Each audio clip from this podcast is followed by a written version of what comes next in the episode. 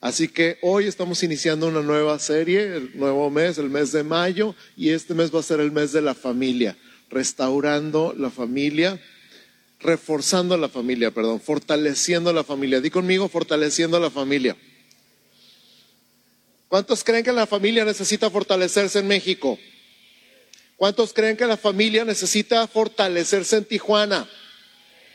¿Cuántos creen que tu familia necesita una buena reforzada en este año? Después de la pandemia, algunas familias se unieron más y algunas familias se separaron más. Algunos ya estaban que se mataban unos a otros con el encierro ahí en la casa y necesitan una buena fortalecida, apuntalar, reforzar poner cimientos fuertes y firmes, agarrar esas columnas y hacerlas más grandes y más fuertes para que esa casa no se caiga en el nombre de Jesús. Y eso es lo que vamos a hacer este mes de mayo. Vamos a estar fortaleciendo el tema de la familia. No nada más con principios psicológicos, no nada más con ideas bonitas, no nada más con pensamientos que sientan bonito tu corazón, sino con fundamento bíblico, sólido, seguro, que nunca cambia, porque los psicólogos hoy dicen una cosa y mañana dicen otra. Los expertos, ni tan expertos a la mera hora, ¿verdad? Porque resulta que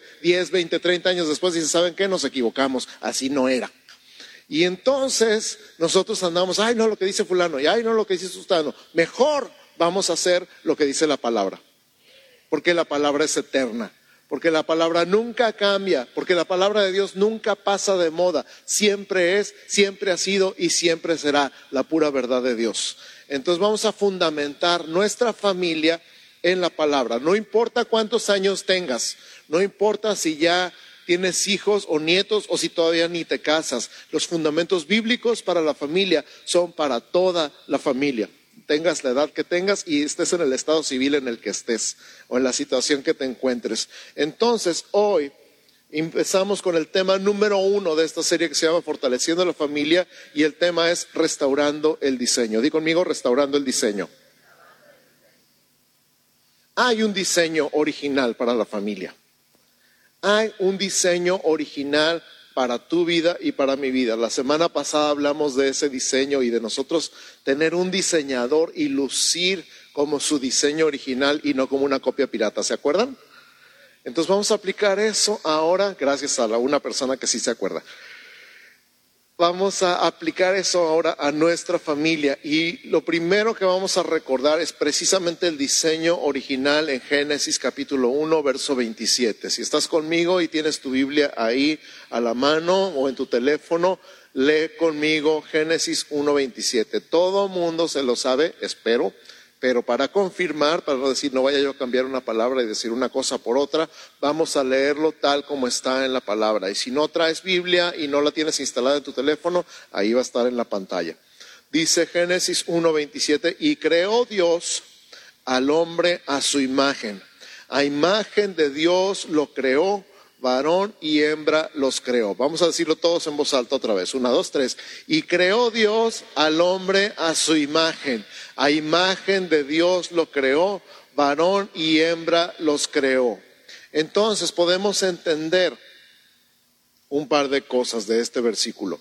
Número uno, que somos creados por Él somos creados por Él. Escúchame, esto es importante. No eres un accidente, no eres producto de la casualidad, no naciste así nomás porque sí. No eres un accidente, eres creado por Dios. Dios te diseñó, Dios te ideó, Dios tuvo la idea de que existieras así como eres. Lo vimos la semana pasada. Fuiste creado por Dios. Número dos, eres la imagen de Dios. Eres la imagen de Dios. Qué impresionante pensar esto. ¿Te has visto alguna vez en el espejo y has dicho, soy la imagen de Dios? dices, nah, sí, neta, neta, eres la imagen de Dios. Me acuerdo mucho de un niño de cinco años que estaba pintando un cuadro de una persona y le decía a su papá, ¿qué estás pintando? Y dice, estoy pintando a Dios. Dice, pero nadie sabe cómo es Dios. Y él dice, lo sabrán en un momento. ¿Por qué? Porque Dios nos diseñó y nos creó a su imagen y semejanza. Tú eres la imagen de Dios, eres un retrato, vivo retrato de tu Padre, de tu Padre Celestial. Y nos creó con un sexo definido, varón y hembra los creó. Así que eres creado por Dios. Y hoy vamos a aprender un poquito de la imagen de Dios en nuestra vida de manera individual que se refleja al mismo tiempo en la vida de nuestra familia. Vamos a aprender cuatro características de Dios que se aplican a nuestra vida por el Espíritu Santo después de que somos regenerados por el Espíritu. Y estas cuatro características se reflejan en nuestro carácter hacia nuestra familia. Si estas cuatro características están activas en tu familia, las vas a reconocer. Y si te hacen falta en tu familia, también las vas a reconocer. Te voy a adelantar de una vez las cuatro por si se te llega a ir alguna en tus notas. Amor, justicia, santidad y verdad. Amor, justicia, santidad y verdad. Esas son cuatro cosas que Dios tiene, que Dios es y que Él nos imparte a nosotros por su Espíritu Santo cuando nacimos de nuevo. Entonces estas cuatro cosas, a medida que nosotros nos rendimos al Espíritu Santo y rendimos nuestra vida a Cristo, se van a ver más y más y más y más. Amor, justicia, santidad y verdad. Si no recuerdas nada cuando salgas de aquí, recuerda estas cuatro palabras. Amor, justicia, santidad y verdad. Son cuatro atributos de Dios. Los atributos de Dios en teología se dividen en propios y transmisibles. Los propios son los que nada más Dios tiene, nada más Dios es omnipotente, nada más Dios es omnipresente, nada más Dios es eterno. Él puso eternidad en nosotros y ahora nosotros somos seres con eternidad porque Él la puso en nosotros. Pero Nada más Dios es omnipotente, omnipresente, omnisciente y eterno. O sea, nada más Él puede todas las cosas, nada más Él sabe todas las cosas, nada más Él está presente en todos lados al mismo tiempo y nada más Él está presente en todos los tiempos al mismo tiempo. Esos son los atributos propios de Dios. Ahora, los atributos transmisibles de Dios son los que Él pone en nosotros cuando pone su Espíritu Santo. Algunos de esos, no los vamos a ver exhaustivamente, son estos cuatro. Amor, justicia, santidad y verdad. ¿Estamos de acuerdo? Ok. Entonces, número uno, amor.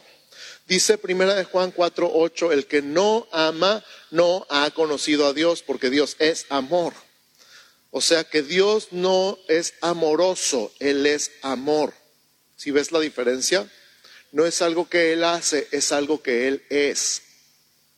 Amor no es algo que Él hace, no es un verbo para Él, está en toda su naturaleza. Él te ama, vamos a decirlo de esta manera porque no lo puede evitar, porque Él es amor. Por eso no hay nada que puedas hacer para que Él te ame más y no hay nada que puedas hacer para que Él te ame menos. Él ya te ama con todo su ser. ¿Por qué? Porque Dios es amor. Dios es amor, es un amor incondicional, porque no tiene nada que ver contigo. No importa si estás guapo o estás feo, no importa si estás gordo o estás flaco, no importa si eres blanco o morenito o amarillo o piel roja, no importa nada de ti, tu, conducta, tu temperamento, tu carácter o tu mal carácter, no lo influyen amarte más o amarte menos. Él te ama porque Él es amor. ¿Qué produce en ti esta idea? ¿Qué produce en tu corazón o en tu mente? ¿O qué conflictos produce en tu mente esta idea? Dios me ama, pase lo que pase y haga lo que haga. Agradecimiento, muy bien. ¿Qué más produce? Paz, super, gozo, ¿Qué más produce en tu corazón esta idea? Dios me ama, pase lo que pase y haga lo que haga. Consuelo, esperanza. En algunos de ustedes produce así como que, ah, pues chino libre y me voy al antro. ¿No, verdad? Porque estás entendiendo que Dios es un Dios que te ama tanto, tanto, tanto, tanto. Y no es por lo que hagas. Entonces, produce en ti una gratitud, precisamente, un gozo, una paz, una esperanza. ¿Y cómo eres tú personalmente con alguien que te ama? agradecido, tú lo amas de vuelta, ¿verdad? Y quieres estar con esa persona. ¿A quién le gusta estar con una persona que te trata mal todo el tiempo? Levante la mano para orar por ti. A todos nos gusta estar donde nos tratan bien, ¿sí o no? Vas a dos restaurantes donde la comida está igual de buena. ¿A cuál vas? Donde te tratan mejor. Porque nos gusta que nos traten bien, que nos traten con amabilidad, que nos traten con amor. Y Dios te trata a ti con ese amor. Por eso tú quieres estar cerca de Dios, porque Dios te muestra su amor incondicional cada vez que te acercas a Él. Cuando le das la espalda no te das cuenta, pero Él te sigue amando.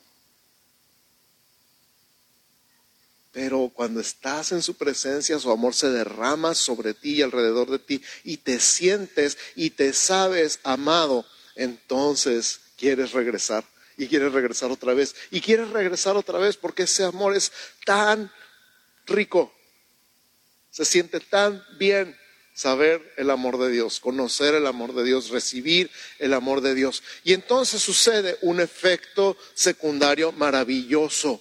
Empiezas a amar con ese mismo amor. Sucede un efecto secundario maravilloso. Empiezas a amar con ese mismo amor. Y en algún momento, quién sabe cuándo, quién sabe cómo, te das cuenta que ya no te afecta tanto cómo se porten tus papás contigo. En algún momento te das cuenta que ya no te afecta tanto cómo se porte tu pareja contigo. En algún momento te das cuenta que ya no te afecta tanto cómo se porten tus hijos contigo. Puedes amar aunque no recibas ese amor de respuesta. Y el día que te cae ese 20 y dejas de demandar la atención, dejas de exigir el trato como a ti te gusta, como tú quieres ser tratado. El día que esperas, que dejas de esperar más bien, que todo se trate de ti y empiezas a amar incondicionalmente, sucede un milagro. Empiezas a recibir lo que tanto has anhelado pero que no sabes cómo pedir. ¿Sí me explicó? ¿Me estoy comunicando? Yo quería que mi esposa fuera amable conmigo, pero se lo pedía a gritos y sombrerazos. Y entonces ella decía, estás loco, men. Pero entonces algo cambió dentro de mí y empecé a amarla, nada más amarla sin exigirle. Porque así es Dios contigo. Te empezó a conquistar con detalles, ¿sí o no? Y al rato tú haces lo mismo. Y como a todo mundo le gusta estar con alguien que lo trata bien, empiezas a recibir lo que has sembrado. En tu casa, en tu familia, con los tuyos. No importa si eres el papá o eres la mamá o eres el hijo o eres la hija. Eso es independiente empiezas a amar como fuiste amado. Qué impresionante que podamos conocer y amar a nuestra familia como Dios nos conoce y nos ama a nosotros. Si no lo has probado, pruébalo. Aplica con papá, aplica con mamá, aplica con el hijo, aplica con la hija, aplica con los hermanos y aplica con los nietos. Un amor incondicional. Haz la prueba y luego me platicas. Número dos, justicia. Di conmigo justicia. Dios es justicia. No nada más hace justicia, Él es justicia.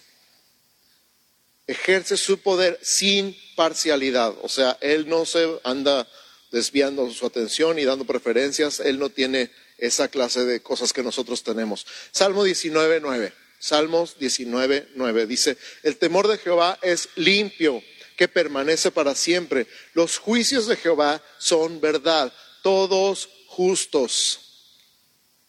Los juicios de Jehová son verdad, todos justos. De repente me llegan con esta idea de que a usted le va bien porque usted es el pastor. Y no tiene nada que ver que yo sea el pastor. Simplemente he creído que Dios es justo. y justo en el buen sentido de la palabra, porque a veces pensamos, pues es que por eso me castigó el Señor. Él tiene todo lo bueno que tiene para mí, lo tiene también para ti. No me creen, se quedaron bien callados. No, sí, en serio. Escucha 2 Crónicas 19:7. Sea pues con vosotros el temor de Jehová. Mirad lo que hacéis, porque con Jehová nuestro Dios no hay injusticia, ni acepción de personas, ni admisión de cohecho. Estas tres cosas son importantes. No hay injusticia, no hay acepción de personas y no hay cohecho. En otras palabras, nadie le gana a Dios a ser justo. Nadie le gana a Dios a ser justo. Pero de repente algo pasa donde decimos, no es justo. ¿Lo has dicho alguna vez?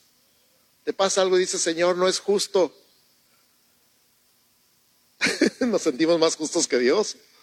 Nos, nos creemos más justos que Dios. Pero Jesús mismo dijo, Dios hace salir el sol sobre buenos y malos y hace llover sobre justos e injustos.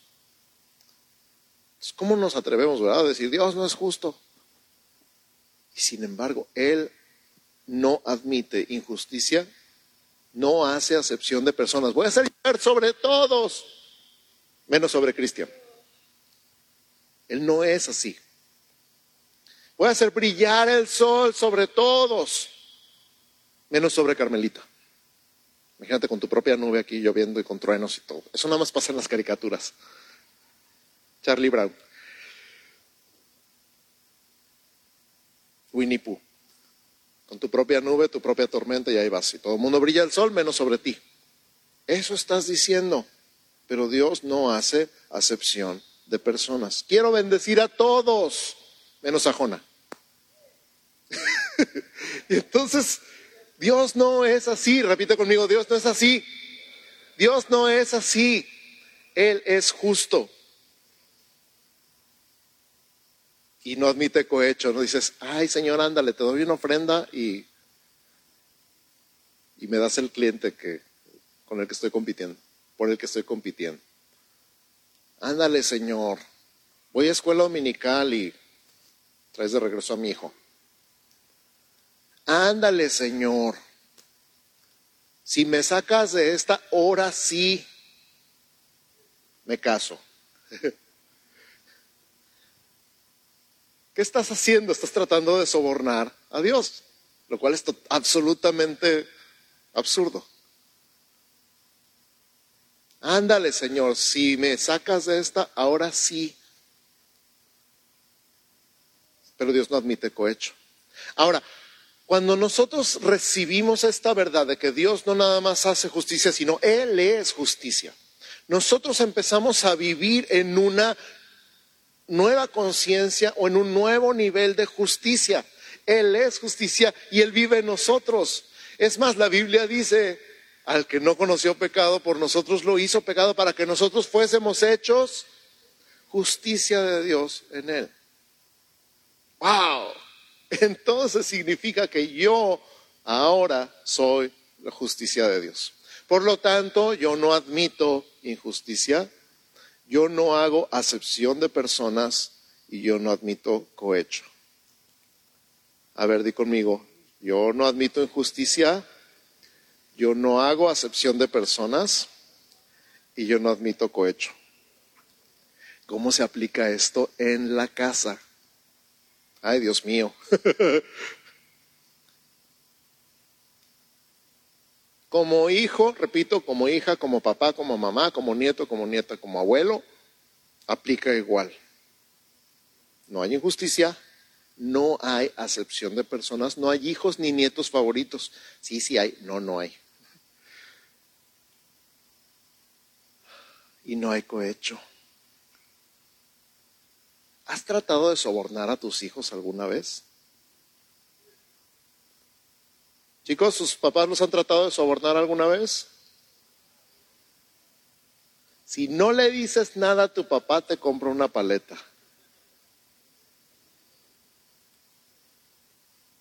Ah, pero ¿por qué compraste esa bolsa? Shh, cállate, chamaco, tenga una paleta para que se calle.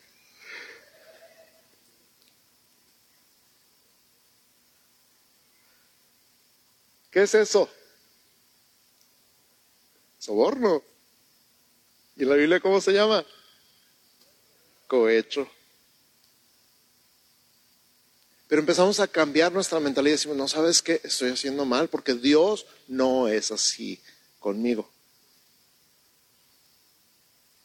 A veces quisieras que Dios fuera así contigo. Pero ¿qué tal si fuera así con alguien más en contra tuya? Ya no gusta tanto. No gusta, no gusta. Yo quiero que tenga preferencias conmigo, no con otro.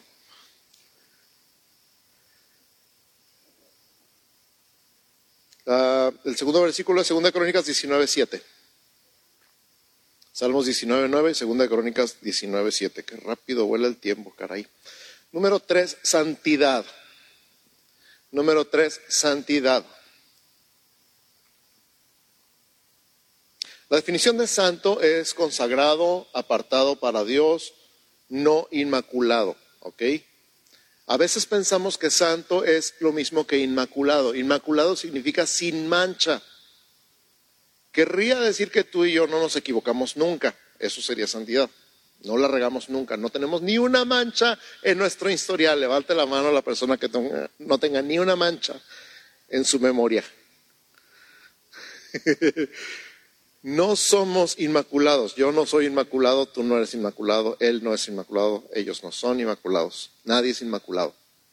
Santo significa consagrado, o sea, sagrado junto con. ¿Sagrado junto con quién? Con el único que es santo. Dios es santo. Dios es santo y Dios vive en mí, por lo tanto yo soy santo. Ahora, ah, Levítico 19.2, esto está en la ley, Levítico 19.2 dice, habla toda la congregación de los hijos de Israel y diles, santos seréis porque santo soy yo, Jehová vuestro Dios, firma. Santos seréis porque santo soy yo. Y dices, pero ¿cómo? ¿Cómo? ¿Cómo se puede ser santo si yo me siento el más vil pecador? Exacto. Escucha lo que dice Primera de Corintios 1, 2. Me encanta cómo empieza Primera de Corintios. Me fascina cómo empieza Primera de Corintios. De todo lo, de todo Primera y Segunda de Corintios, lo que más me gusta es cómo empieza. Porque es una iglesia que está patas para arriba. Tiene un montón de pecados y tiene un montón de cosas bien raras adentro de la iglesia. Y Pablo escribe a los Corintios para decir, hey, ¿qué les está pasando? Pero al principio los primeros versículos, el verso 2 particularmente de 1 Corintios 1 dice, a la iglesia de Dios que está en Corinto, escucha, a los santificados en Cristo Jesús, llamados a ser santos. A los santificados en Cristo Jesús, llamados a ser santos, con todos los que en cualquier lugar invocan el nombre de nuestro Señor Jesucristo, Señor de ellos y nuestro. Entonces nos da dos conceptos, santificados y santos. Di, soy santificado, llamado a ser santo. Soy santificado, llamado a ser santo. Wow. Entonces, otra vez, Dios es santo, Dios vive en mí, por lo tanto, yo soy santo, pero no me siento santo, no me porto como santo, eso es independiente. Ahorita vamos a ver cómo aplica. En teología se le llama de dos maneras, santificación posicional y santificación progresiva. Santificación posicional habla de en qué posición estás delante de Dios, si tú ya le entregaste tu vida a Cristo, si tú ya naciste de nuevo, si tú ya recibiste el perdón por medio de la sangre de Jesús, ya eres santo delante de Dios. Es posición. No estás delante de Dios en posición de pecador, estás en posición de santo delante de Dios. Ahora, estás en un progreso, santificación progresiva, porque tu mente sigue pensando como pecador. ¿Sí o no? No más de vez en cuando. A veces más o menos. Cuando recién le entregas tu vida a Cristo, en tu mente parece que no cambió nada. Sigues teniendo los mismos pensamientos cochinos, sigues teniendo la misma boquita, que no sabes cómo le das besos a tu, mamá con ella, sigues teniendo las mismas actitudes espantosas y sigues teniendo las mismas conductas, porque en tu mente no ha cambiado nada. Lo que cambió fue tu espíritu. Tu espíritu estaba muerto y ahora está vivo. Tu mente, por el contrario, está toda igual de cochina. Entonces, ¿qué hay que pasar? Por un proceso progresivo que va a durar toda tu vida, que se llama santificación. La santificación de tu alma, o sea, de tu mente, es un proceso de toda la vida. Y es un proceso básicamente de reemplazo. Vamos reemplazando toda la información que tenía esa mente cochambrosa por información nueva por la palabra de Dios. A medida que la palabra de Dios entra en nuestra vida, a medida que el Espíritu Santo aplica la palabra de Dios en nuestra vida, vamos caminando en un proceso de santificación. Por eso no se supone que seas igual hoy que hace un año.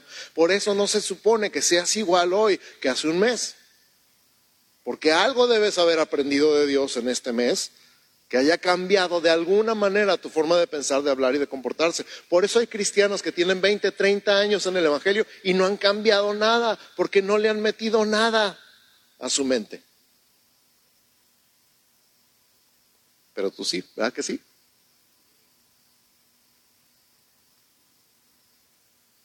Porque no es cuestión de tiempo, es cuestión de el proceso de santificación.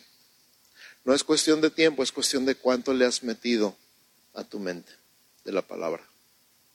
Y entonces el Espíritu Santo usa eso, usa la palabra para cambiarte. Ay, con razón, pues, si yo me acuerdo de la Biblia, es más, nomás veo la Biblia cuando voy a la iglesia. Y ni siquiera voy cada semana. Pues con razón. Exacto.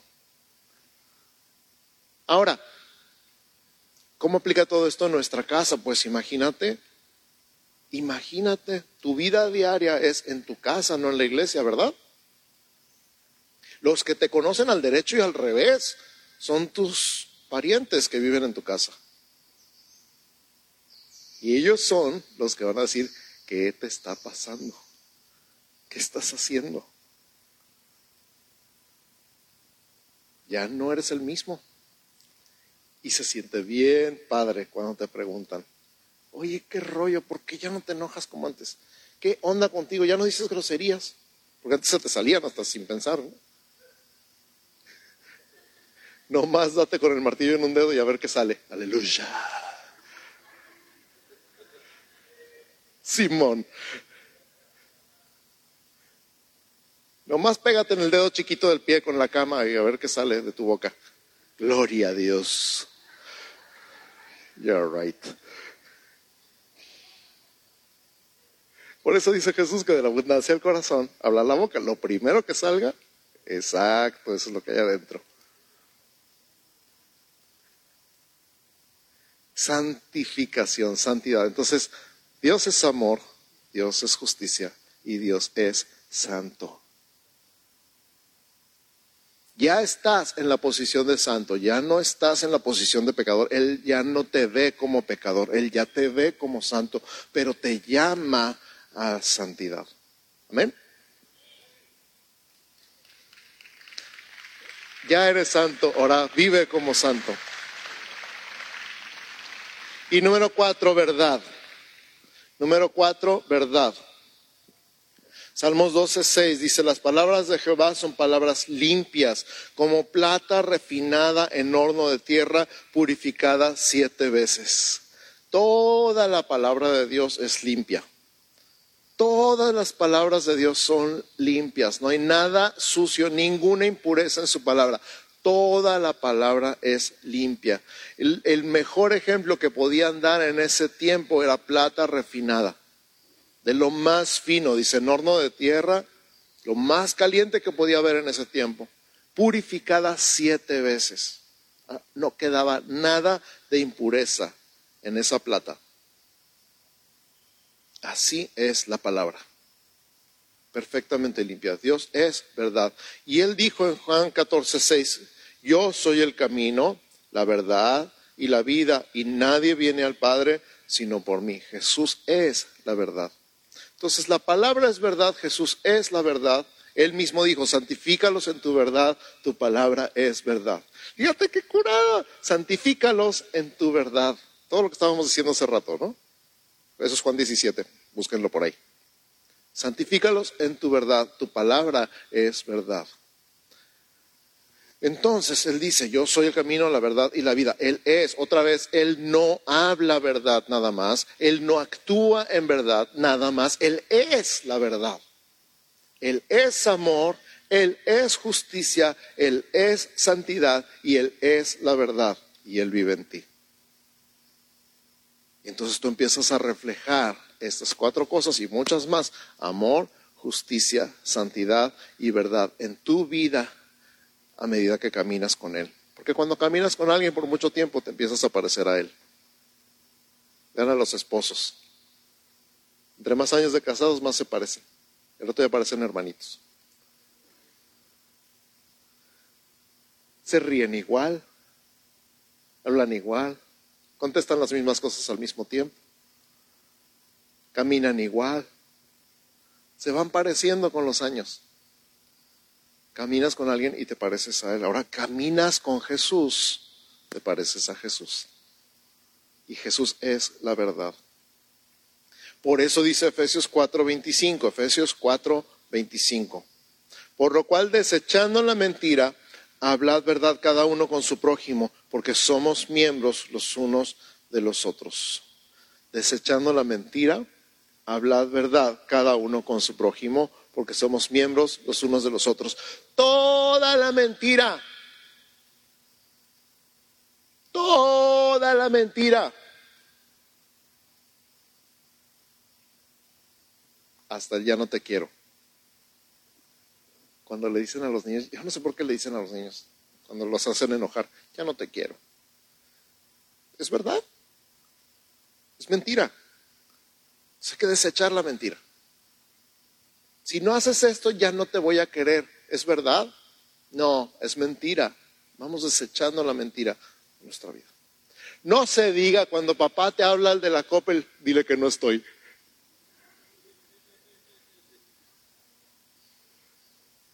¿Qué dice mi papá que no está?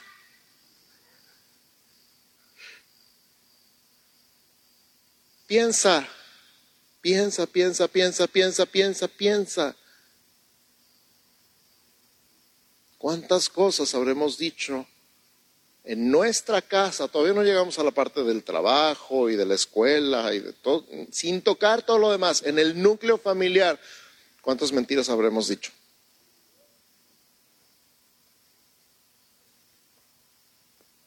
Eres mi hijo favorito, pero no le digas a tu hermano.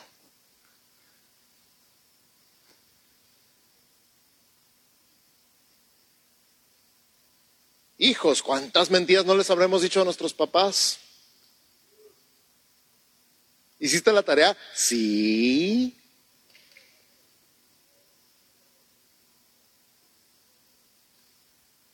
¿Qué estabas viendo en el teléfono? Nada. Porque cambiamos el tono de voz cuando mentimos, ¿sí saben?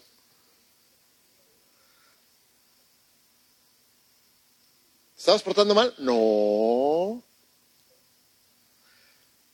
Pero dice la palabra, desechando la mentira. ¿Sabes que la mentira es basura? La mentira te ensucia. La mentira es, wow, la Biblia dice que el diablo es padre de mentira. Órales. Desechando la mentira, hablad verdad.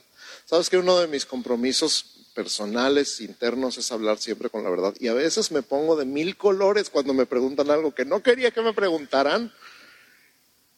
Y yo dije, voy a decir la verdad, aunque me cueste la vida. y que tener que contestar. ¿Te has visualizado a ti mismo? Visualízate a ti mismo en esta situación. Algo que te pregunten que no has hecho. ¿Ya hiciste esto? Normalmente, ¿qué dices? No, no tengo tiempo, no pude, no me contestó. Se me, se me olvidó todavía sería la verdad te da pena decir que se te olvidó, pero pues, sabes que se me olvidó. Todavía sería algo verdadero, pero cuando, no, no estaba.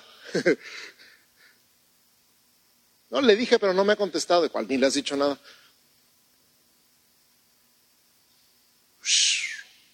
Pero él dice, desechando la mentira, hablad verdad cada uno con su prójimo, porque somos miembros los unos de los otros. O sea, mentir a un miembro de tu cuerpo es como pegarte en la mano y decir, ay, no duele. Obviamente duele. Y la mentira duele. Entonces, Dios es fiel a sus promesas. Todo lo que Él dice lo cumple. Las escrituras afirman que Dios es guardador de sus promesas y de su pacto. Algunos pactos contienen promesas y otros contienen avisos, pero todos se cumplen. Porque Él es Dios y Dios nunca miente. Es más, números 23, 19, números 23, 19, dice, Dios no es hombre para que mienta, ni hijo de hombre para que se arrepienta. Él dijo y no hará. Él habló y no ejecutará. Ay, sí estaba en la Biblia. Sí, sí estaba en la Biblia. Dios no es hombre para que mienta, ni hijo de hombre para que se arrepienta. O sea, sus promesas son firmes y Él permanece fiel. Es el hombre el que falla. Dios siempre es fiel. Y nosotros recibimos de Él esta capacidad para hablar con la verdad en nuestro hogar. Ahora hay que ejercitarnos en ella. Como todo lo demás, el amor, la justicia y la santidad, la verdad es cuestión de ejercicio.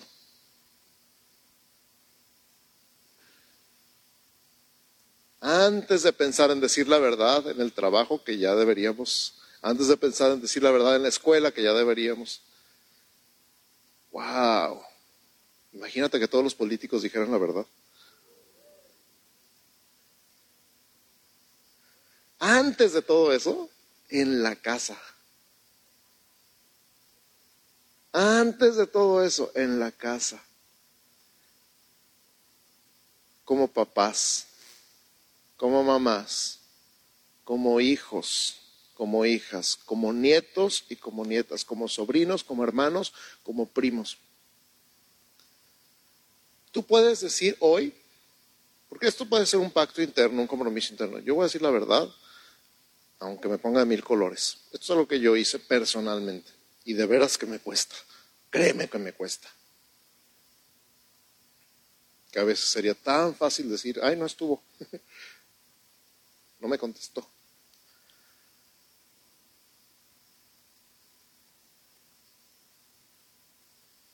Pero ¿cómo sería la vida de tu familia si todo fuera con la verdad? Hay una libertad en la verdad. Cuando Jesús dijo, conoceréis la verdad y la verdad os hará libres, obviamente se refiere a Él mismo, porque Él es la verdad, pero aplica en todos los sentidos de la verdad. La verdad te hace libre.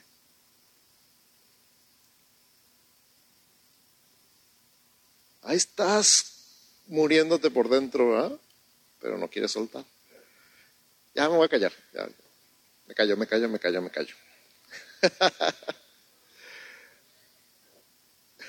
el Señor es el que habla. Amén. Por eso me callo. Voy a invitar al equipo de alabanza que pasen aquí enfrente conmigo, porfas, y vamos orando y vamos meditando en estas palabras y vamos a tomar un tiempo donde tú cada quien, tú en tu lugar, tú solito, no con tu esposa, no con tus hijos, todavía no, tú solito, medita en estas cuatro palabras. Si se te olvida todo el mensaje, acuérdate de estas cuatro. Amor, justicia, santidad y verdad. Amor, justicia, santidad y verdad. Él es estas cuatro cosas. Y Él vive en mí. Y Él me ha dado sobrenaturalmente una capacidad para vivir en estas cuatro cosas. Amor, justicia, santidad y verdad. Amor, justicia, santidad y verdad. Y ahora yo soy en representación de Jesús en mi casa. Amor, justicia, santidad y verdad. Obviamente en un nivel así, ¿verdad? Comparado con Él. Pero ahí voy, pareciéndome a mi papá, mi papá celestial. Así que cierra tus ojos un instante y medita en estas cuatro.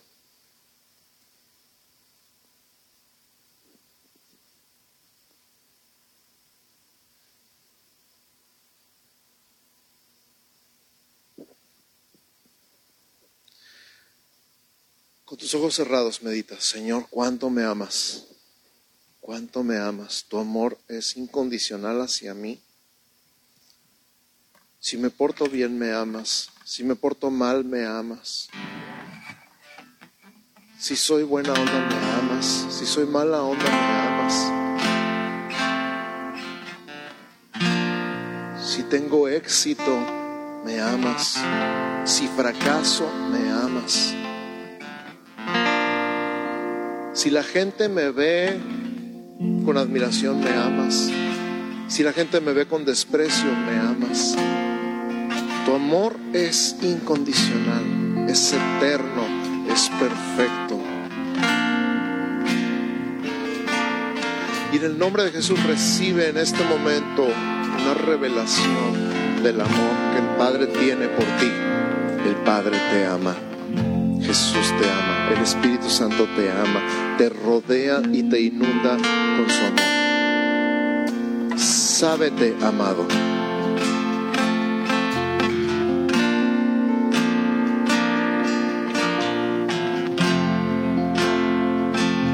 Para algunos de nosotros ha tomado años llegar a creer de verdad que Dios nos ama. Porque tantos fracasos y tantos juicios tantas cosas tan horribles nos ha costado trabajo. A algunos les ha costado trabajo y años llegar a creer que Dios existe por todo el sufrimiento que tuvieron. Hoy te puedo asegurar que Dios existe. Y no solamente te puedo asegurar que Dios existe, te garantizo que Él te ama. Él te ama.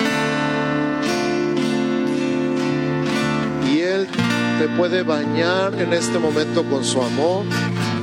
Y Él puede oh, derribar con su amor todo argumento que tengas para resistirte a su gracia y a su amor. Por eso amor es el número uno el día de hoy, porque es el más importante. Sin el amor de Dios lo demás es imposible para mí Y si invierto el orden de los factores, sí altero el producto. Por eso empiezo con el amor. Recibe el amor del Padre en el nombre de Jesús. Si tú estás batallando para creer que eres amado por Dios, te quiero invitar a que levantes tu mano. Me gustaría orar por ti. Si tú estás batallando para creer que Dios te ama,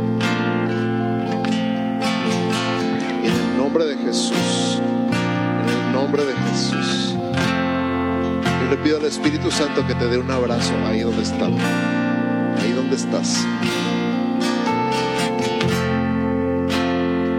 escucha, el amor de Dios es tan grande, tan grande, tan grande, que dio su vida por ti. Dios dio su vida por ti.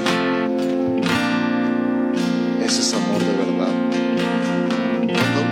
Ni lo conocías, ni te importaba, ni querías saber nada de Él, Él ya estaba muriendo por ti. No tengas la menor duda.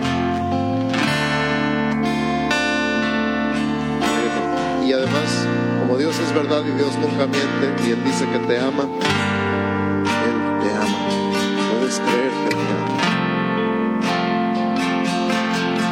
ama. Si tú crees que Dios en algún momento fue injusto contigo, levanta tu mano. Si tú en algún momento creíste o dijiste que Dios había sido injusto contigo, levanta tu mano con confianza. Nadie te va a juzgar, nadie te va a criticar, nadie te va a decir, ay hermano, ¿cómo?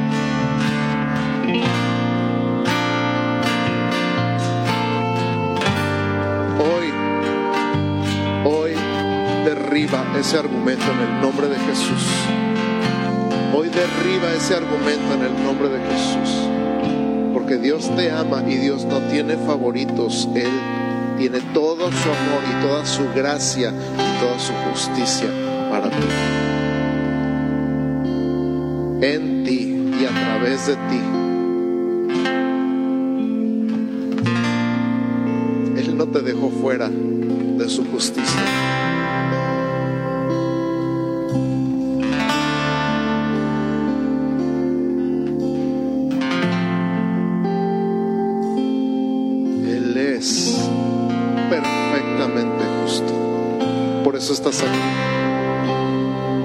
Estás aquí.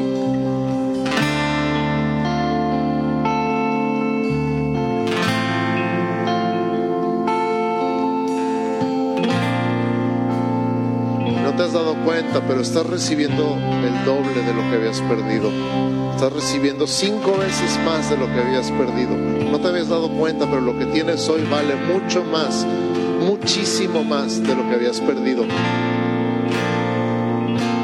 Él te está restituyendo tiempo, recursos, amor, gracia. Él te está restituyendo relación, favor, misericordia. Él te está dando más, mucho más de lo que habías perdido. Mucho, mucho, mucho más.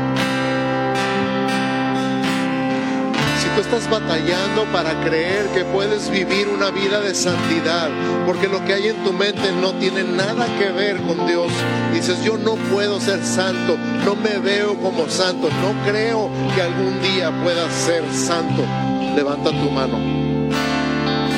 Levanta tu mano. Dice, yo estoy con la mente toda cochina. Mi boca está toda cochina. Con confianza, sin pena. No, nadie te va a juzgar, nadie te va a criticar, nadie te va a ver feo. Porque todos estamos en el mismo barco. Ahora escucha, ya sabes, eres santo. Delante de Dios eres santo. Delante de Dios eres limpio de toda maldad, de todo pecado. Está llamando a un proceso de santificación que Él mismo hace en ti. Lo único que tienes que hacer es rendirte. Deja de luchar con esos pensamientos y ríndete. Deja de luchar con eso y ríndete. Cambia la fuente de información con la que estás llenando tu cabeza. Sustituye la pornografía por la palabra. Sustituye el chisme por la palabra. Sustituye. Sustituye. Y échate un clavado en un proceso de santificación que el Espíritu Santo desde cuándo quiere hacer en ti.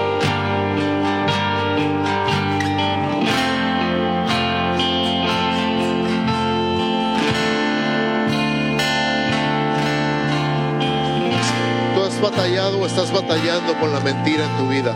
Las mentiras que has creído y las mentiras que dices. Levanta tus manos. Nadie te va a juzgar, nadie te va a criticar, nadie te va a ver feo. Nadie, porque todos estamos en el mismo canal, en el mismo espíritu.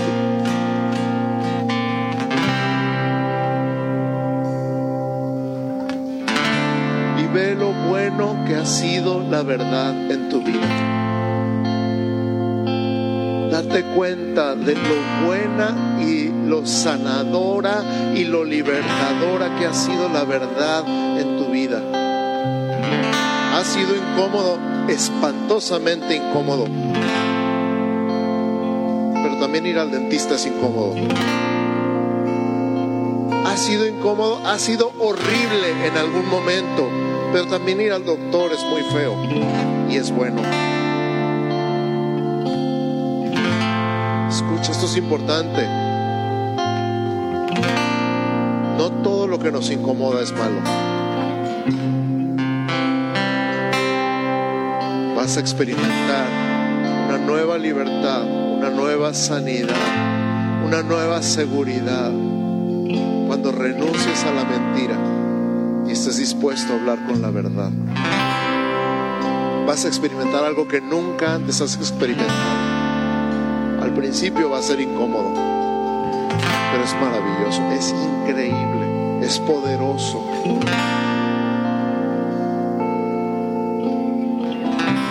Imagínate tu casa, quiero que visualices tu casa, tu familia, no importa si eres hijo o eres papá, no importa cuántos años tengas, no importa. Imagínate tu vida y la de tu familia completa, tu descendencia Ay, pero apenas tengo 15 años. No importa. Imagínate dentro de 10, 20, 30, 50, 100 años. Si Cristo no ha venido antes.